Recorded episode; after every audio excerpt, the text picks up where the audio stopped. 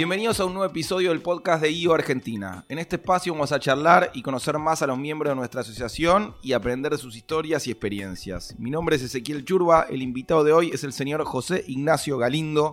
Me costó muchísimo traerlo, José es de esos eh, invitados que se hacen desear, es una persona bien ocupada, especialista en todos los temas de tecnología, tiene una empresa increíble que se llama eh, HeroLens, nos va a contar mucho de eso.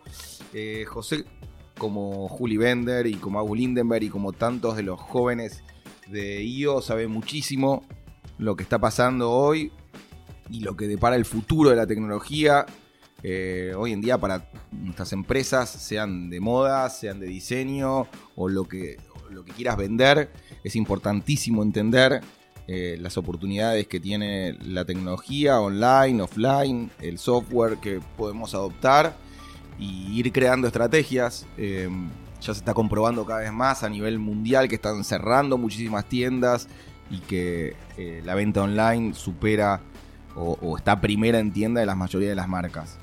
estoy muy contento de que José haya podido acomodar la agenda y estar entre nosotros. También es compañero mío en el board de, de IO este año, así que voy a estar eh, compartiendo con él más tiempo aún. Así que bienvenido, José, al podcast de IO.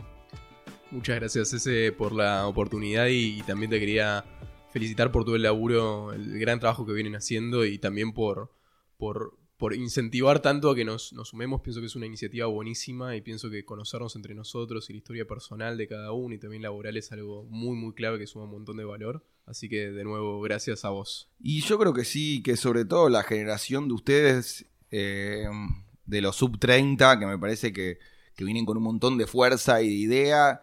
Y creo que si ustedes pueden capitalizar lo que tienen los cibers más grandes y agarrar un poco de tomar la, asociación y llevarla para adelante, hay muchísimo para hacer. Eh, Guido es una plataforma genial y gigante a nivel mundial. Eh, muchas veces no hablamos de eso, tiene más de 13.000 miembros alrededor del mundo. Y yo sé que Alan, Alan es socio tuyo también. Y Alan es un tipo que desde el día uno se metió en la página y buscó un mentor en Estados Unidos y le buscó la vuelta para entender eh, de qué servía y es un, pibe serio y trabajador. Y creo que eso es el networking y es ponerle un poco más de ganas y tomarnos un poco más en serio lo que estamos haciendo acá, ¿no? No, 100%. Nosotros, la verdad que siendo tan jóvenes nos sentimos unos privilegiados de estar eh, en un grupo así, donde hay tantas personas de, trabajo que, generan puestos de laburo, que trabajan tanto y que logran cosas, eh, la verdad, muy significantes, por ahí en contextos donde eh, no, siempre son los más favorables, ¿no? Así que la verdad es un privilegio para nosotros y sentimos que estamos aprendiendo un montón y, la, idea es tratar de devolver también un poco. Para bien o para mal, el networking es una gran parte del éxito de una empresa. Digo, uno puede ser mega talentoso y empezar como Google y como eh, Apple en un taller, en un, en un garage trabajando, pero llega un momento donde el networking te sirve y te posiciona y, usarlo sabiamente es importante. Y yo creo que, que IO te da esa, esa plataforma y esas eh, posibilidades de reunirte con gente que, no sé, ya hemos, hemos tenido el privilegio de, de, entrevistarlos acá en el podcast y que son leyendas que fueron de los primeros en empezar a hacer lo que, lo que están haciendo ustedes hoy y que ya tienen 20 años de experiencia tal vez y que está buenísimo escucharlos. Pero bueno, hoy estamos para escucharte a vos y para enterarnos un poco de tu historia que por lo que leí empieza en Ushuaia, en el sur, ¿cierto? Sí, sí, yo, yo nací en Ushuaia eh, hace un tiempo y crecí, toda mi infancia y mi adolescencia fue en Ushuaia y recién me vine a Buenos Aires para estudiar. ¿Tus padres eh, también nacidos ahí o se habían ido por trabajo? No, mis padres son eh, originarios de Mar del Plata, en realidad. Ellos cuando se conocieron se casaron y ahí decidieron irse lejos, pero dentro del mismo país. Y el lugar más lejano que encontraron fue Ushuaia. ¿Pero tenían una oportunidad de negocios, de trabajo? les, gustaba ese lugar, sentían que había una oportunidad muy, muy buena y mm. decidieron ir sin conocer mucho. O pensás que hace 29 años, 28, 29 años, Ushuaia era muy diferente de cómo es ahora. Hoy en día, hoy en día sigue siendo una ciudad chica, claramente, pero en ese momento realmente había muy, muy pocas personas. Pero tiene beneficios impositivos que no lo tiene ninguna otra ciudad, reconociendo la dificultad que es vivir ahí. 100%, 100%. Igual en su caso no fue por eso, porque ambos son profesionales. Uno es doctor y, médico especialista en diagnóstico por imágenes y, la otra es abogada. Eh, así que no, no, no fue motivado por eso, sino fue más por un tema de de, conectarse también con el, con el paisaje, con el, con el lugar. La verdad que Ushuaia es un lugar bastante, bastante particular. Es un lugar donde, primero que es eh, uno de los lugares más australes del mundo. Eh, era la ciudad más austral del mundo hasta que ahora hay una, ciudad chilena que es un poco más austral. Pero es un lugar realmente muy, muy particular, de una energía muy diferente. Es un lugar que piensen que en el canal de Beagle confluyen el, el Océano Pacífico con el Atlántico y realmente hay una energía muy diferente, es un lugar donde se puede hacer mucho deporte, mi, padre es muy muy fanático del deporte, es una, es una vida por ahí un poco más tranquila también que en las grandes capitales y, eso le llamaba mucho a ellos. Entonces yo pienso que fueron un, conjunto de cosas, ¿no? De una vida por ahí más tranquila, el tema del deporte, el tema de la energía del lugar, lo sintieron muy de ellos y se fueron ahí, ahí nacimos eh, mi hermana y yo, eh, nos, nos crecimos todo y después como suele pasar en el interior, nos fuimos a estudiar, en mi caso, ingeniería informática acá, acá a Buenos Aires. ¿A qué edad? A los 17. A los 17 me vine, sí. Ah, para cerrarte algo de Ushuaia, yo, una de las de los departamentos más grandes de mi empresa es de lana, todo lo que es gorra de lana, guantes, bufandas. Y tengo un gran cliente en Ushuaia que se llama Vegue, sí, sí, claro. Los dueños de la montaña, creo que Sí, sí, del, Cerro Castor, que es el, centro invernal más grande que tiene. Y es fuertísimo el volumen que, que, maneja y que mueve y que vende. Yo no sé cuánta gente pasa, porque cuando veo los, los números de, capacidad y demás, no es tan grande. Es una ciudad muy turística. Muy turística. y vos pensás que encima muchos cruceros que van recorriendo, digamos, toda América pasan por ahí.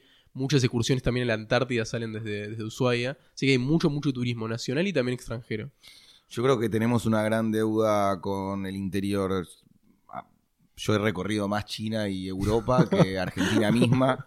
Y del sur conozco bien Bariloche, qué sé yo, pero me, falta mucho y, Hicimos un acuerdo con Diego Noriega, que es un miembro de IO también, que está haciendo todo lo de las eh, tribus originarias y está haciendo un trabajo impecable en el norte. Eh, y quedamos en hacer algunos algunos eventos para viewers y ir a visitar. Y yo lo mismo, conozco muchísimo más de los mayas y los aztecas que de los originarios de Argentina. 100%. Eh, me, parece que es una deuda y me encantaría ayudar. Me comprometí acá en el podcast de Diego a darle una mano, así que quedamos ahora, creo que es en agosto, que hay un, evento grande y, y ahí estaré ayudando. Excelente. ¿Cómo fue el cambio ese venir del interior? Eh, justo el otro día vino Wilder Jassy también, que, era de Santa Fe, y se vino acá y nos contó como un poco lo, fuerte que fue ese cambio de, estar en el interior y con esa, esa forma de vida y de siesta y de gente más humilde y más tranquila venir acá a una ciudad donde te llevan puesto todos los días. 100%, fue un impacto fuerte. Yo ya conocía Buenos Aires, igual había viajado antes, tuve la oportunidad de que tenía familia acá, muchos amigos también habían venido, pero sin duda el impacto fue, fue muy muy grande. Vos pensás que además Ushuaia es una ciudad chiquita, entonces no solamente es el impacto de estar lejos a 3.000 kilómetros, sino que también es la, diferencia de, de, lo que vos decías, es una ciudad realmente avasallante a veces Buenos Aires.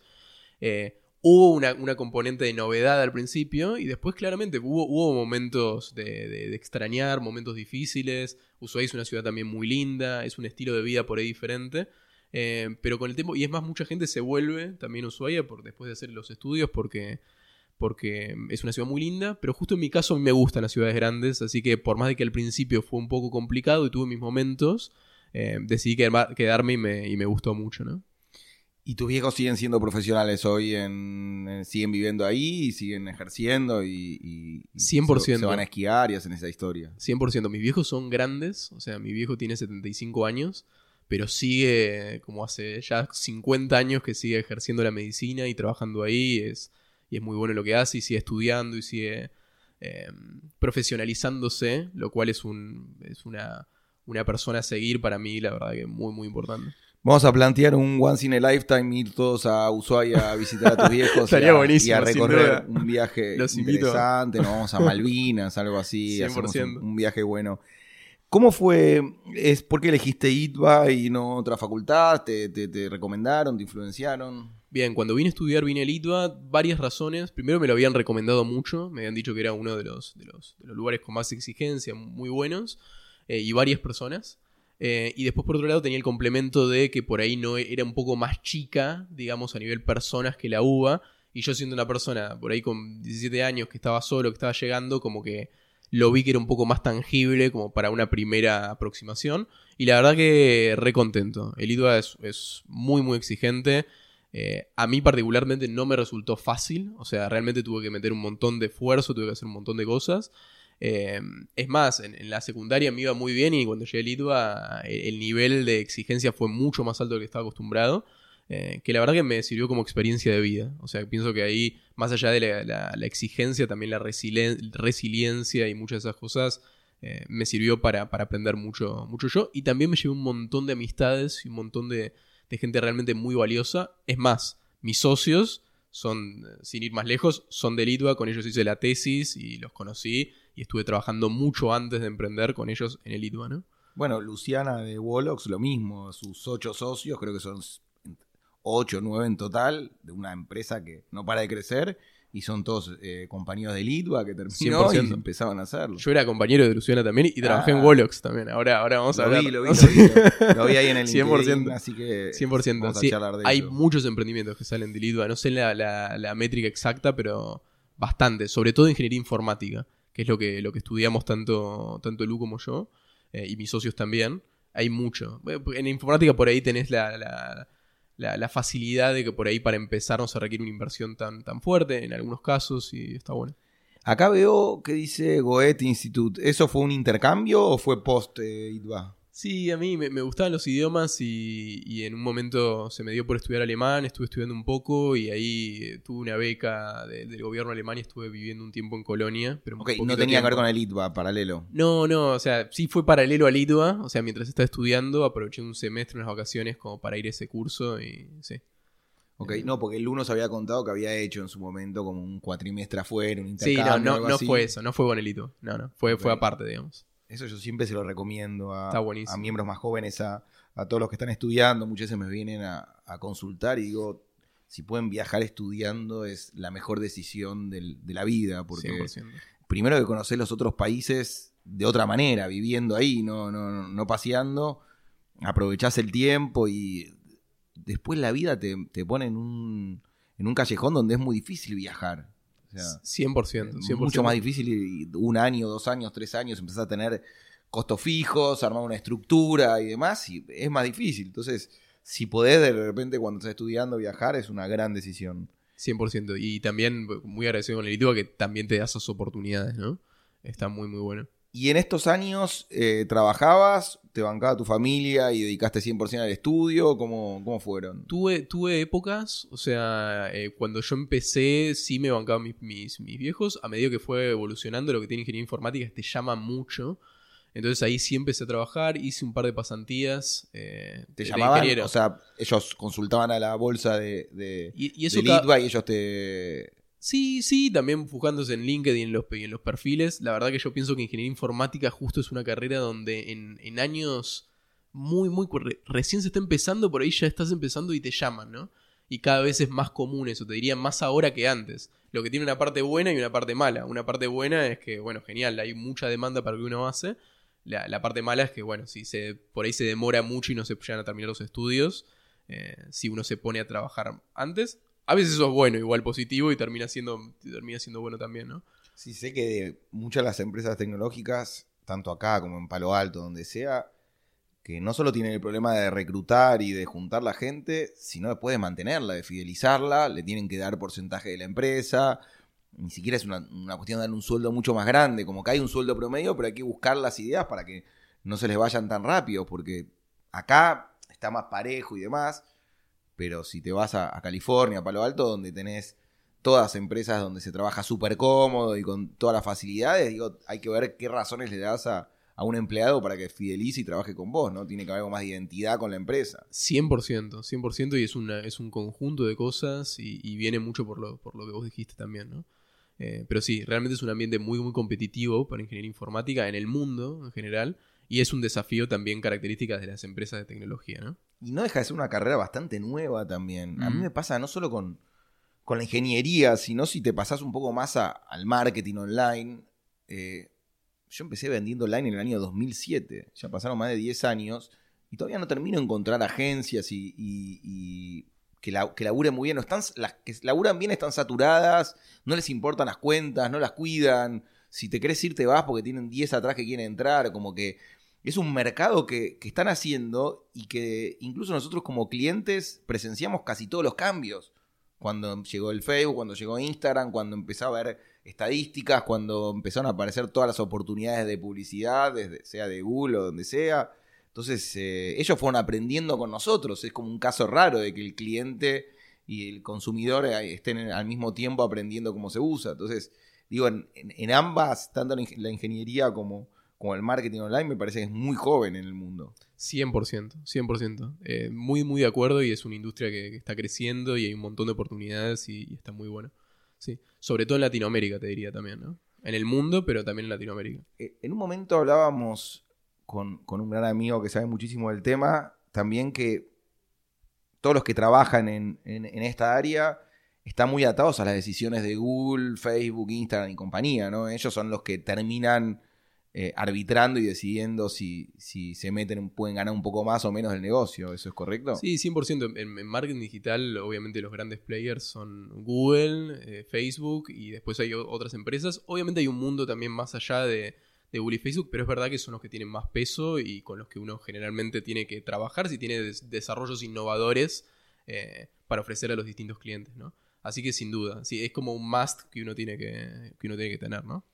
Sí, y sobre todo la revolución. Hay un libro de Google que es muy interesante y que cuentan cómo ellos fueron con los años facilitando el contacto entre medianas y empresas chicas con, con Google directo para, para la publicidad y demás, de cómo facilitaron algo que, que en general en la historia era imposible, que, que alguien pueda generarse y administrarse anuncios y que pueda pagar directo con su tarjeta. En general siempre había tres intermediarios y era todo un bardo total. Entonces digo, eso fue una gran revolución, me parece, ¿no? Sí, sin duda. Y, y, digo, Google y Facebook hicieron mucho eso. También hay un montón de empresas más también de extrema tecnología, ¿no? De mucho en Estados Unidos, en Israel, etcétera, que, que también van por ese lado, en, en Europa, etcétera. Digamos, si bien hay players muy grandes, hay un montón de otras empresas que igual están en ese camino, ¿no? Terminamos tu educación, te recibís en el ITBA, haces este curso alemán, viajás un poco, ya entendías que, tu vida iba a ir por ese lado de, de- del software y, el, y el- el diseño un poco de, de esta ingeniería informática y dónde empezás a trabajar. Mira, cuando, bueno, pasé por un par de... de- me, me hice el curso este y ahí vi que empecé a trabajar en Wolox cuando estaba todavía, no me había recibido. Eh, es una empresa de desarrollo de software, de desarrollo de, de desarrollo de soluciones innovadoras, que tiene un modelo bastante interesante, trabaja con, obviamente, transformación digital para grandes empresas, pero también para pequeños emprendimientos o emprendimientos de tecnología, por ahí le faltaba la parte tecnológica, lo cual es, es bastante, está bueno, es un approach por ahí diferente al que se venía haciendo. Año 2013, era Sí, recién una cuando empresa estaba- más chica. Recién cuando estaban empezando, yo empecé cuando ellos estaban recién incubados en, en una, una incubadora, creo que eran muy pocos, menos de 20 personas. Eh, Acá en, aclaremos que hoy Wolox son más de 500 y están en 10 países por lo menos. ¿Y qué estaban acá en Palermo? Ah, en la maquinita puede ser. no, no era la maquinita, era, era por Puerto Madero, si no me equivoco. Ok. Sí, sí, eh, más, más por allá, más por el centro. Eh, y empecé, empecé desarrollando, siendo ingeniero informático. eh, la verdad que re bien, gente realmente muy, muy buena y, y con una ambición muy grande y haciendo las cosas bien. La verdad que fue un privilegio haber, haber podido trabajar ahí. Eh, digo, ¿Ya eran ellos nueve socios en ese momento? Eran, era- eran muy pocos. eran casi socios como empleados. Sí, sí, era- era- éramos muy pocos, éramos muy pocos. Y mm, empecé ahí, después me di cuenta que yo tenía, me gustaba también la parte comercial. eh, y en ese momento como no había una parte comercial y, y- o, o lo manejaban más los, los fundadores y, y empecé de a poquito a ir migrando hacia eso, siguiendo desarrollando, pero también haciendo la parte, la parte de, ventas y fui creciendo y, estuve trabajando así por más de dos años, si no me equivoco. Eh, ya lo último, obviamente, teniendo un equipo comercial y, yendo, y yendo, ocupándome de eso. Eh, hasta que llegó un momento que sentí que era mi momento, esto es una, una cuestión muy emprendedora, cuando si bien estaba re cómodo y la verdad que no, no tengo nada que quejarme de Works porque la verdad que muy muy bien, eh, también el desafío que tenía, etcétera, sentí que era mi momento de emprender. Eh, es una cosa por ahí muy personal, uno siente que es el momento, etcétera, y ahí eh, decidí medio tirarme la pileta, obviamente lo hablé en su momento, etcétera. y en ese momento, en el momento que renuncié, también hablé con mi, con mi otro, con que mi, actual socio, él también estaba en un momento de transición. Alan. Con, ahí hablé con Alan, decidimos lanzarnos eh, ambos. Yo ya había tomado la decisión, pero él, decidió también, también hacerlo. Y justo cuando Alan, ¿dónde estaba trabajando? Eh, Alan estaba trabajando en otra empresa también extremadamente buena que se llama Streama. Eh, que es, una, es un agregador de radios muy muy bueno. es uno es una empresa muy muy buena de producto, un poco diferente. Agregador de radios para escuchar radio online y hacer recortes y todo eso, ¿no? Correcto, para escuchar radio online, un agregador de radios online. Eh, la verdad, una empresa de producto, eh, a diferencia por ahí de Wolox, era una empresa más de servicio, de la industria tecnológica, por lo cual éramos buen complemento ahí. Eh, y decidimos lanzarnos, creo que fue dos semanas después que habíamos tomado la decisión, nos llama el otro socio, que justo no habíamos hablado nada con él, había renunciado a la empresa que estaba en otra, en otra software factory y dijimos, bueno, es, como todo está alineado, medio el destino, lancémonos a, hacer esto juntos. Estuvimos un plan de transición de un tiempo en, los, en, las, en las distintas etapas, eh, empresas en las que estábamos, y ahí hicimos empezar sin idea, o sea, no teníamos idea, no sabíamos bien. Al principio queríamos hacer algo de realidad virtual, o sea, se juntaban los tres a hacer brainstorming, charlar. No fue, no fue. O sea, sabían en, el universo que querían estar, pero no sabían por lo, dónde Lo nuestro fue tirarse a la pileta de una. No es que veníamos hablando y veníamos viendo si había algo, no. O sea, como sentimos que era el momento, fui, justo se alineó todo y, ahí empezamos a verlo. Y vimos por realidad virtual, pero queríamos hacer una empresa de producto. O sea, que el escalamiento no dependa de la cantidad de personas queríamos hacer algo que sea B2B. Te, hago una pausa ahí, porque como te dije, me, gusta que charlemos de, algunos temas más allá de la, carrera. Eh, para mí la realidad virtual eh, me genera como una contradicción, que creo que es lo más fantástico de esta época. Como debería ser eh, el protagonista número uno, porque yo cuando lo utilizo y cuando la veo y cuando veo el potencial, me parece increíble. Pero después cuando lo veo en la, en los hechos y en la actualidad y en lo que está pasando, todavía está muy poco aplicado, muy difícil para vender y para demás, pero tiene un potencial que me, fascina. No, justamente, y eso, mira, ahora, imagínate hace cuatro años que empezamos, era incluso más así. Mm. No, sentimos que era una, industria re innovadora, que había un montón de cosas muy, muy buenas para hacer y nos dio ganas. Pero después nos dimos cuenta que por las mismas razones que vos decís, que está todo muy verde. Por eso, de cuatro años a hoy no creció como debería haber crecido. No, y era muy difícil pensá que encima nosotros queríamos hacer algo de producto. ¿Qué significa de producto? No te digo de producto físico, sino un producto de software, digamos. Eh, pero en ese momento era muy difícil porque no había, como que no hay industria, ¿no? Entonces, lo que sentimos que íbamos a terminar haciendo es una desarrolladora de soluciones aplicando, digo, para cada caso, bien custom, eh, algún tipo de eh, realidad virtual. Y no era lo que queríamos hacer, entonces ahí encontramos que había, empezamos a pensar distintas ideas, hablamos con gente eh, que trabajaba en empresas que conocíamos y encontramos la idea de HeroLens actualmente. La empezamos a desarrollar, bien metidos nosotros en una cueva sin ningún tipo de inversión. Eso también fue algo bastante particular, fuimos bootstrapeados. Eh, desarrollamos la tecnología y le empezamos a vender B2B, que era lo que nosotros queríamos. ¿En qué consiste esa tecnología de HeroLens? Es una, es una plataforma software as a service, o sea, una plataforma que está en la nube, dentro, de, dentro de la cual distintos equipos de marketing de distintos tipos de empresas pueden subir distintos assets y generar assets, puede ser texto, imágenes, video, y generar contenido dinámico para distintos canales de marketing digital o internos de ellos, ¿no? Entonces, Cuando decís canales, te referís a Facebook, Instagram, y página propia, claro, Mercado Libre, Claro, es como pueden ser canales publicitarios, como es Google, Facebook, etcétera, pueden ser también el sitio de ellos y en cualquier lugar donde se necesite contenido generado a escala. Pero ¿cuál es el valor agregado? ¿Qué, diferencia tiene eh, HeroLens del, resto? ¿Qué te... No, es, mira, cuando vos tenés una necesidad de generación de contenido a escala en distintos canales. ¿Como quién, por ejemplo? Y como empresas muy, muy grandes, de, por ejemplo, trabajamos con muchas verticales, pero por ejemplo en e-commerce Sí. eh, va mucho, por eso trabajamos bien B2B con empresas grandes. ¿Quién? Un ejemplo de una empresa. Y te puedo decir, empresas muy, muy grandes, marketplaces muy grandes, eh, o, o puede ser una empresa también distinta, distinta en e-commerce, digamos, pero empresas que tengan un, un alto, una alta cantidad de clientes, una alta cantidad de canales, ¿no?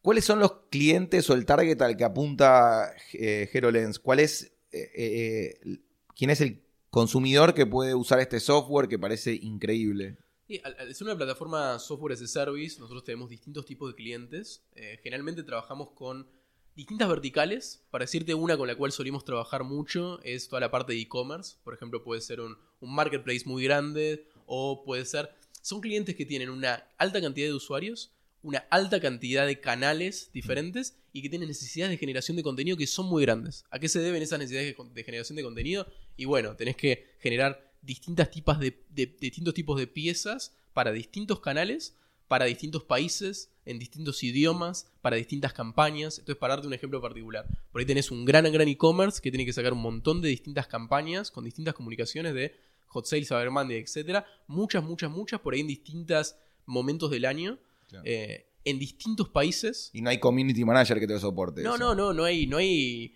no hay forma de generar ese contenido a nivel diseño, a nivel generación, ¿no?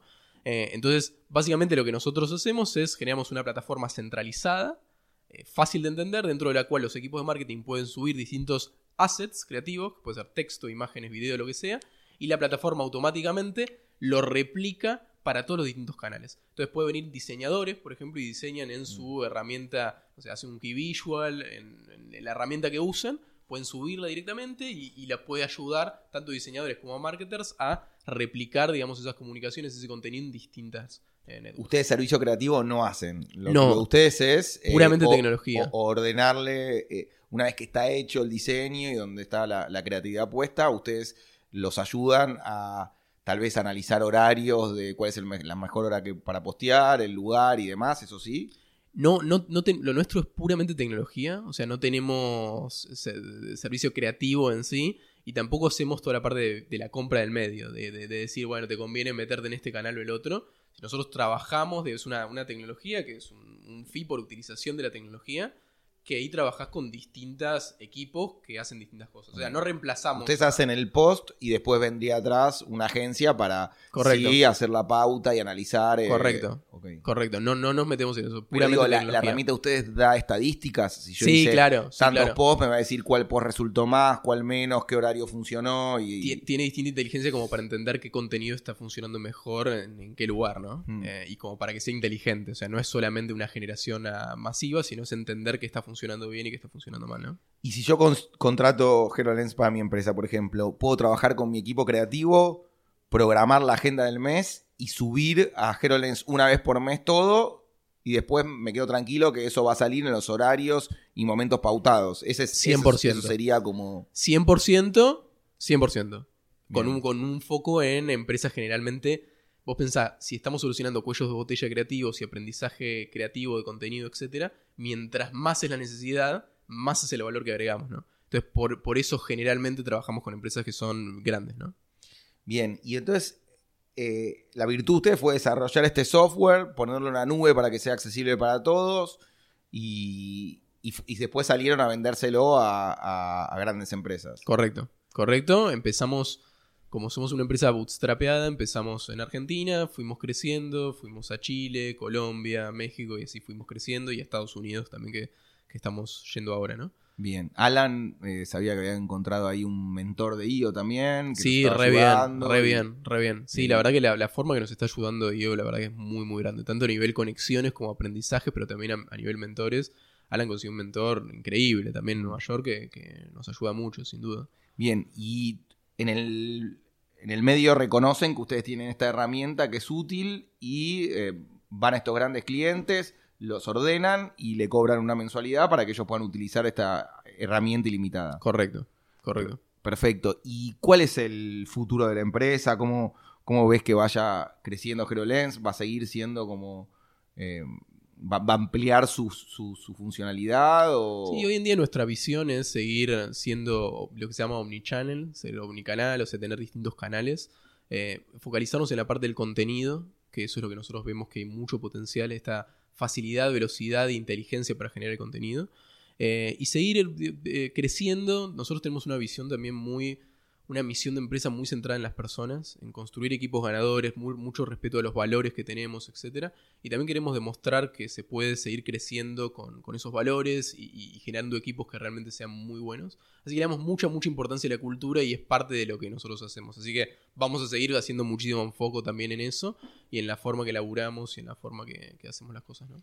Sabes que yo a veces doy, charlas y hablo mucho de, redes sociales y de contenido y de estrategia. Y una de las principales cosas que, veo y las que más me, ponen contento nuestra generación es que se democratizó la publicidad de alguna manera. Como que hace 10, 20, 30, 50 años, vos para poder llegar a la gente tenías que tener una inversión gigante. Porque si querías estar en una revista, si querías estar en la televisión, si querías estar en la radio o en o en, la calle tenías que tener una inversión de una empresa grande, no podía ser ni mediana ni chica. Los, medianos y chicos estaban totalmente tachados de ese canal, podían poner una revista del barrio y nada más.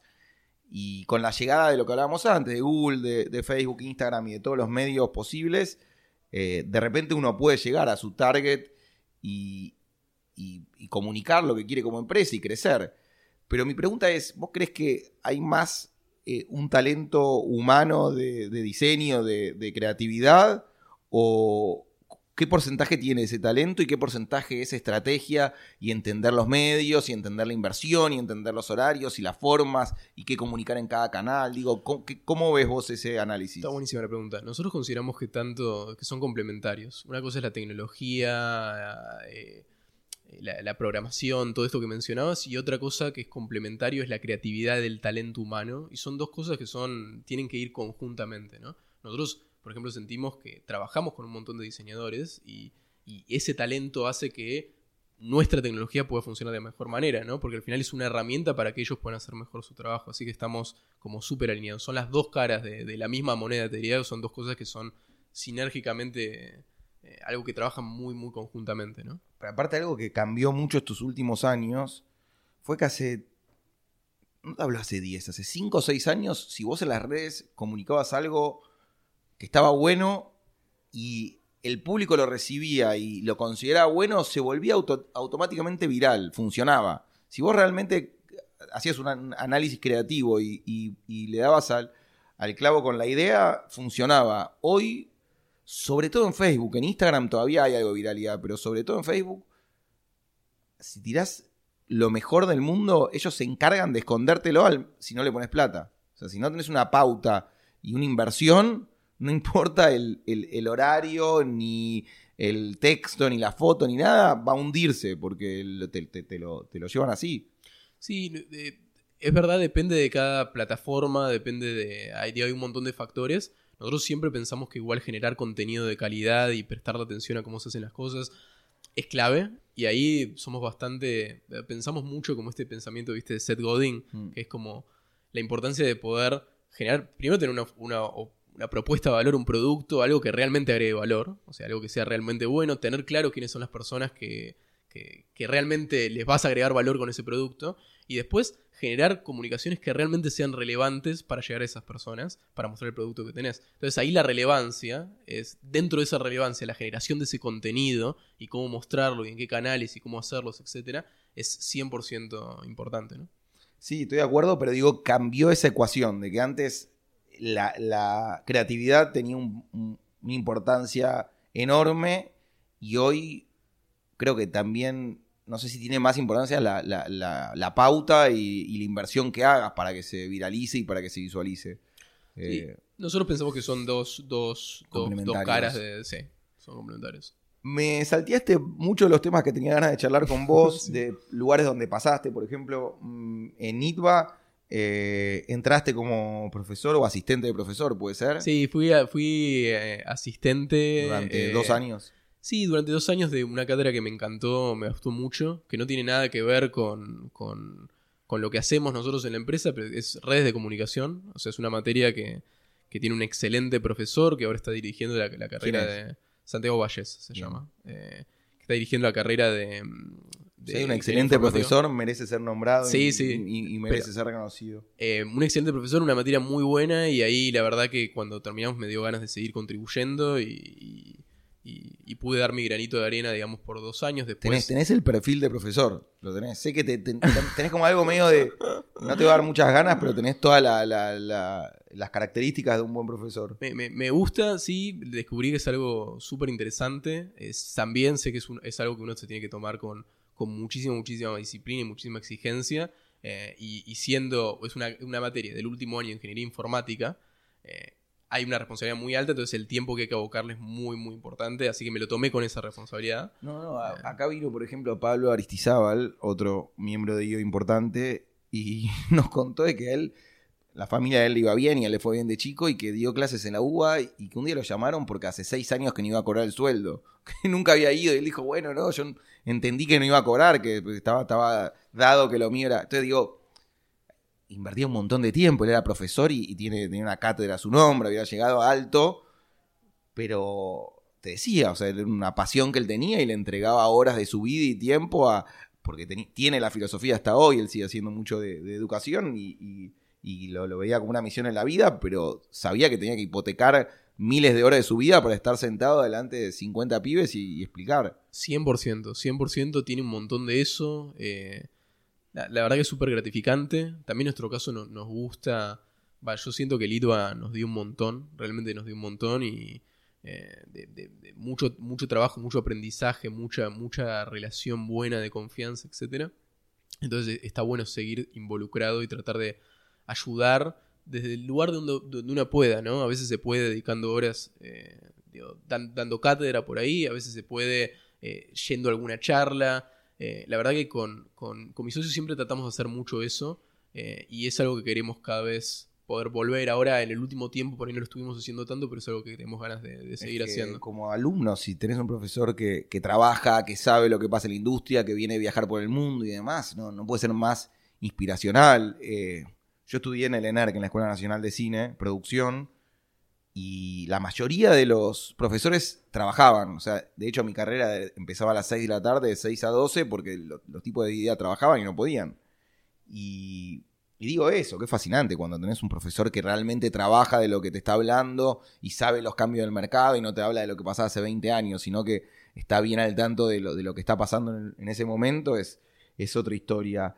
Eh, World Economic Forum también, eh, estuviste ahí metido. Sí, eso, eso es, es una, es una iniciativa de- del Foro Económico Mundial que se llama, que depende del Foro Económico Mundial que se llama Global Shapers. Bien. Que la idea es, es un grupo de jóvenes de, de distintos perfiles, algunos emprendedores, algunos eh, de perfiles por ahí más, más sociales, eh, muy muy variado, eh, artistas, muy muy variado, que la idea es poder hacer iniciativas que tengan algún tipo de impacto social y que puedan ayudar de alguna manera.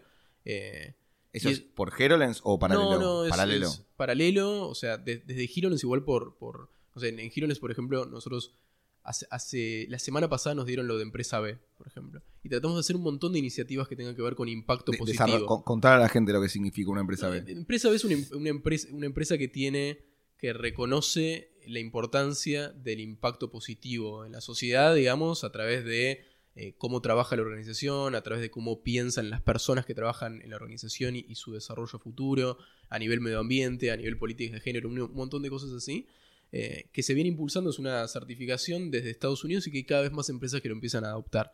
Eh, que requiere hacer algunos cambios, por ejemplo, en, el- estatuto, que en la misión contemple eso, que muchas empresas sociales, que también que tienen una misión social de por sí lo son, pero no necesariamente uno tiene que tener una misión en sí social.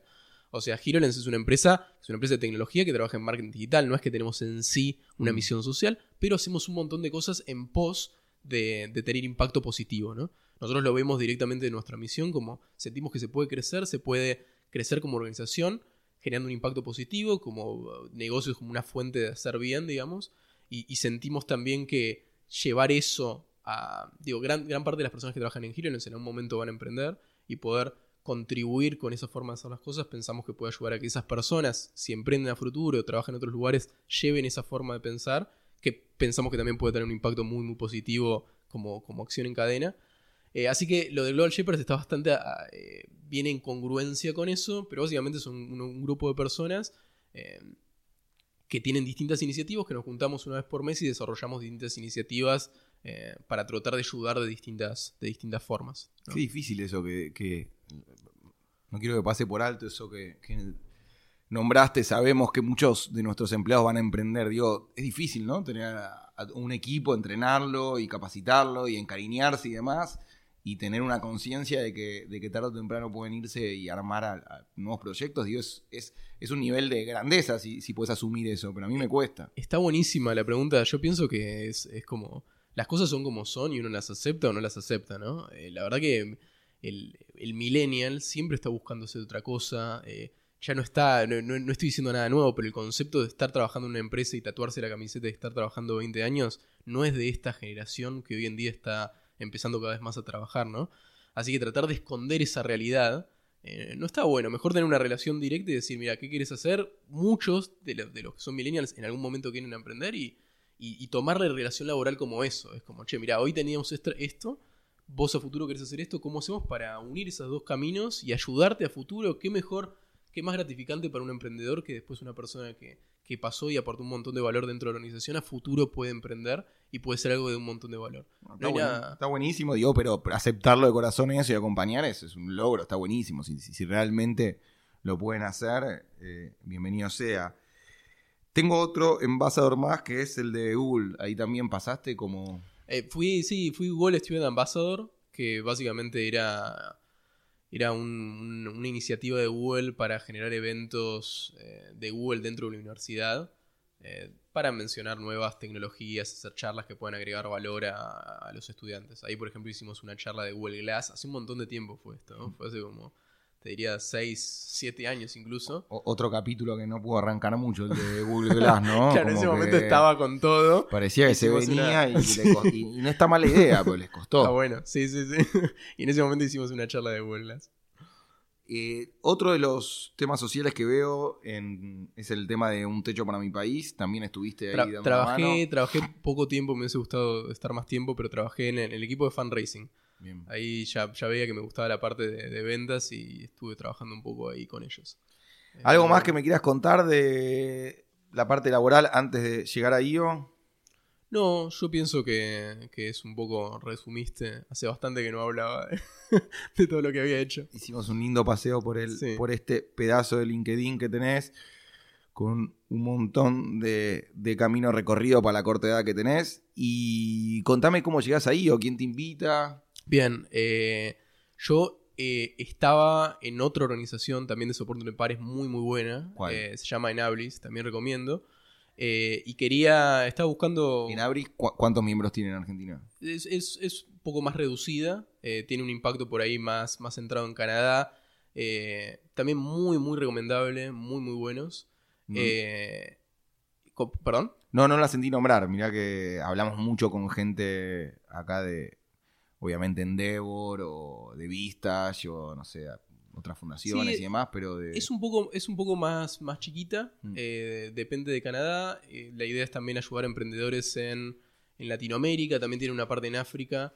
Eh, la verdad que buenísimo. la verdad que tuve, sigo estando obviamente en, en contacto y, y estuve mucho tiempo y, y tengo, tuve un mentor también muy muy bueno. Y después mi socio Alan se metió en EO, que era algo similar, digamos. La verdad que me entusiasmó también bastante. ¿Quién lo invitó a la... ¿Quién invitó a Alan? Juan No Martín. me acuerdo. ¿puede ser? No. Puede ser, puede ser. Nosotros ya lo habíamos visto y hace un montón de tiempo. ¿no? Ya nos parecía algo muy interesante. Eh, creo que era. No sé si lo había mencionado hace un montón de tiempo Álvaro Tejero, pero hace un montón. Realmente, cuando recién estábamos empezando. Otro que me está costando entrevistar a Álvaro Ya- entre ya que llegará, está ya Estados Unidos y demás me está, me está costando, pero ya lo voy a atrapar. Es uno de los históricos de IO, de que estuvo desde el día uno y que quiero hablar con él. RR. Y, mm, y se metió, la verdad que vimos que algo re, re interesante. Obviamente nos empezó a sumar un montón de valor. Eh, y me dio man- ganas también a mí de, de sumarme. eh, y ahí a partir de ahí me empecé, creo que la primera entrevista la tuve con Dani Soldán, que ahora estoy traba- laburando en- trabajando en Learning con él. Una Eh, leyenda. Dani. Sí, sí, un genio, un genio. Y, y él me acuerdo que ahí me recomendó un libro, este, el de Scaling Up, que después leímos, este framework operacional para manejar la organización. Me acuerdo que me mencionó. eh, a mí siempre me interesaba la parte de learning, así que lo primero que le pregunté es qué me recomendás. Me recomendé ese libro y la verdad que fue increíble. Fue como la Antes de entrar en IO, yo sentí que ya me agregó, ya me agregó valor, ¿no? Y, hubo el evento de Scalinapa ahora. Vino el, escritor del, libro, vino ahora hace unos meses acá a Argentina. Sí, vino Daniel Marcos. Hicieron el evento que lo organizó Dani y Agus Linenberg. La verdad que estuvo excelente. Hay un eh, podcast de Daniel también. Excelente. Está, está acá en, el, en nuestro en nuestro capítulo está el, podcast que le decidimos hacer cuando, cuando vino de visita. Excelente, excelente. Es, muy, muy bueno. Es una persona súper conectada eh, en México, en toda Latinoamérica, en Estados Unidos. La verdad estuvo buenísimo y el framework está excelente.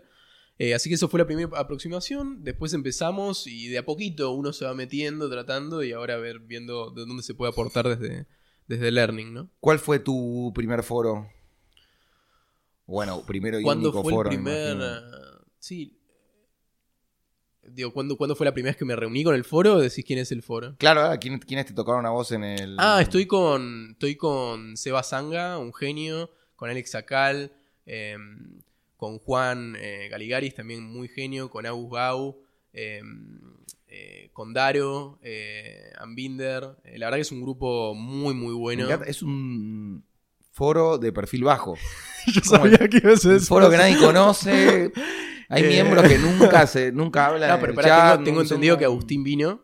Agustín vino y hizo un capítulo que ya está colgado y que es increíble. Excelente, habló re bien de, vos y de, todo lo que están haciendo. Entiendo que varios de los chicos ya se comprometieron también a venir y es un foro lindísimo, súper variado.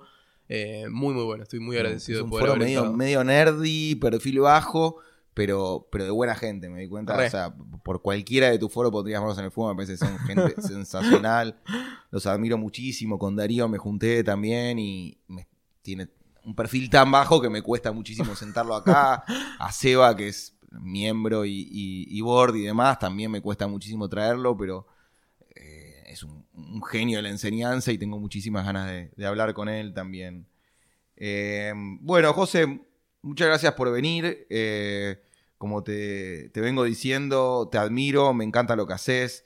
Eh, son un, grupo, eh, tanto vos como Alan, de, buenos chicos, laburadores, honestos, que le están poniendo un montón de ganas en, crecer y en laburar y en aportar a IO y en aportar al mundo en general. Me, da siempre esa sensación de que no, no tienen solo una, un ánimo de, llenarse de plata y de, poder, sino que están acá para cambiar las cosas en serio, así que ojalá que, se aviven algunos y los contactes por el tema de HeroLens, porque hay un montón de potenciales clientes que yo estando en su lugar sé que les va a solucionar un montón de problemas el tema de HeroLens, así que espero que, los contacten, eh, que siga siendo un, miembro, que tengamos un gran board juntos y nada, que volvamos a, a reunirnos dentro de unos años y reírnos un poco de todo esto y que, que sigan creciendo. Excelente, che, muchísimas gracias y de nuevo felicitaciones por el, por el enorme trabajo que están metiendo, creo que está buenísimo conocernos entre nosotros y, felicitaciones a vos por también todo lo que estás construyendo. Por favor, acá para, para ayudar y para conectar y para que nos conozcamos más y me encantó charlar con vos, aprendí muchísimo y pronto vamos a tener a Alan Karpowski que es el socio de José para que nos termine de contar y explicar un poco mejor la otra mitad de, de y de toda esta historia. Gracias, José. Muchas gracias.